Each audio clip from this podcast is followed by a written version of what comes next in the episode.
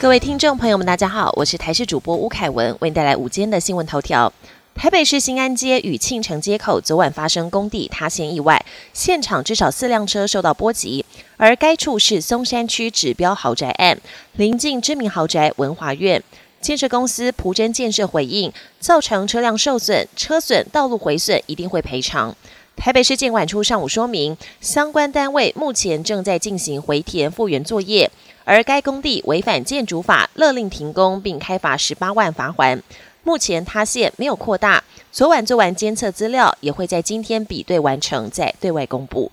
彰化深港小姐弟放学走斑马线回家，却遭无照驾驶撞飞，导致陈姓姐妹脑部重创，尚未脱离险境。他们在狱中的爸爸，狱方也特别获准他到医院探视。而肇事的驾驶当时要去县西找朋友泡茶，他也坦诚自己有疏失，早上还去土地公庙跟神明祈求保佑姐妹俩康复。今天元宵节持续受到大陆冷气团的影响，清晨最低温在新北石门十一点五度，北部整天凉冷，基隆北海岸东半部及恒春半岛有降雨的几率。而明天下午冷空气会再增强，明天晚上到下周一的清晨会最冷，低温下探十度。下周五，另外一波封面通过，接着会有更强的冷空气南下，要持续留意。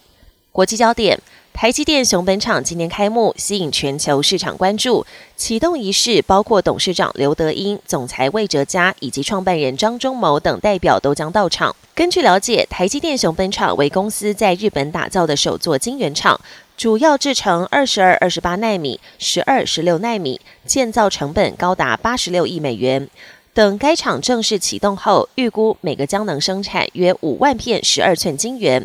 外界也认为，台积电作为 AI 代工上游，一旦订单开始增加，预估有望牵动下游代工厂，包括了广达、伟创、英业达以及人保未来走势。乌俄战争两周年前夕，美国总统拜登透过声明宣布对俄罗斯五百多个目标实施制裁。声明中指出，这是美国政府针对俄国入侵乌克兰以及俄国反对派人士纳瓦尼之死制定的新一波制裁。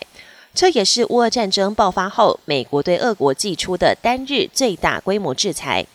由美国财政部、国务院以及商务部实施的制裁，主要瞄准与纳瓦尼入狱相关的个人以及与俄国对乌行动相关的俄国部门及企业，并对将近一百个实体实施新的出口限制。拜登在声明中也誓言要持续施压，阻止普廷的战争机器。科学家在智利外海的海底山发现一百多个新物种，包含新品种的海绵、海胆以及甲壳类动物，期盼能在该海域设立公海海洋保护区。先前相关团队已经在哥斯达黎加外海海底温泉附近发现多种新品种的章鱼。也让科学界对拉美西侧的太平洋海洋生态持续抱有好奇心。本节新闻由台视新闻制作，感谢您的收听。更多内容请锁定台视各界新闻与台视新闻 YouTube 频道。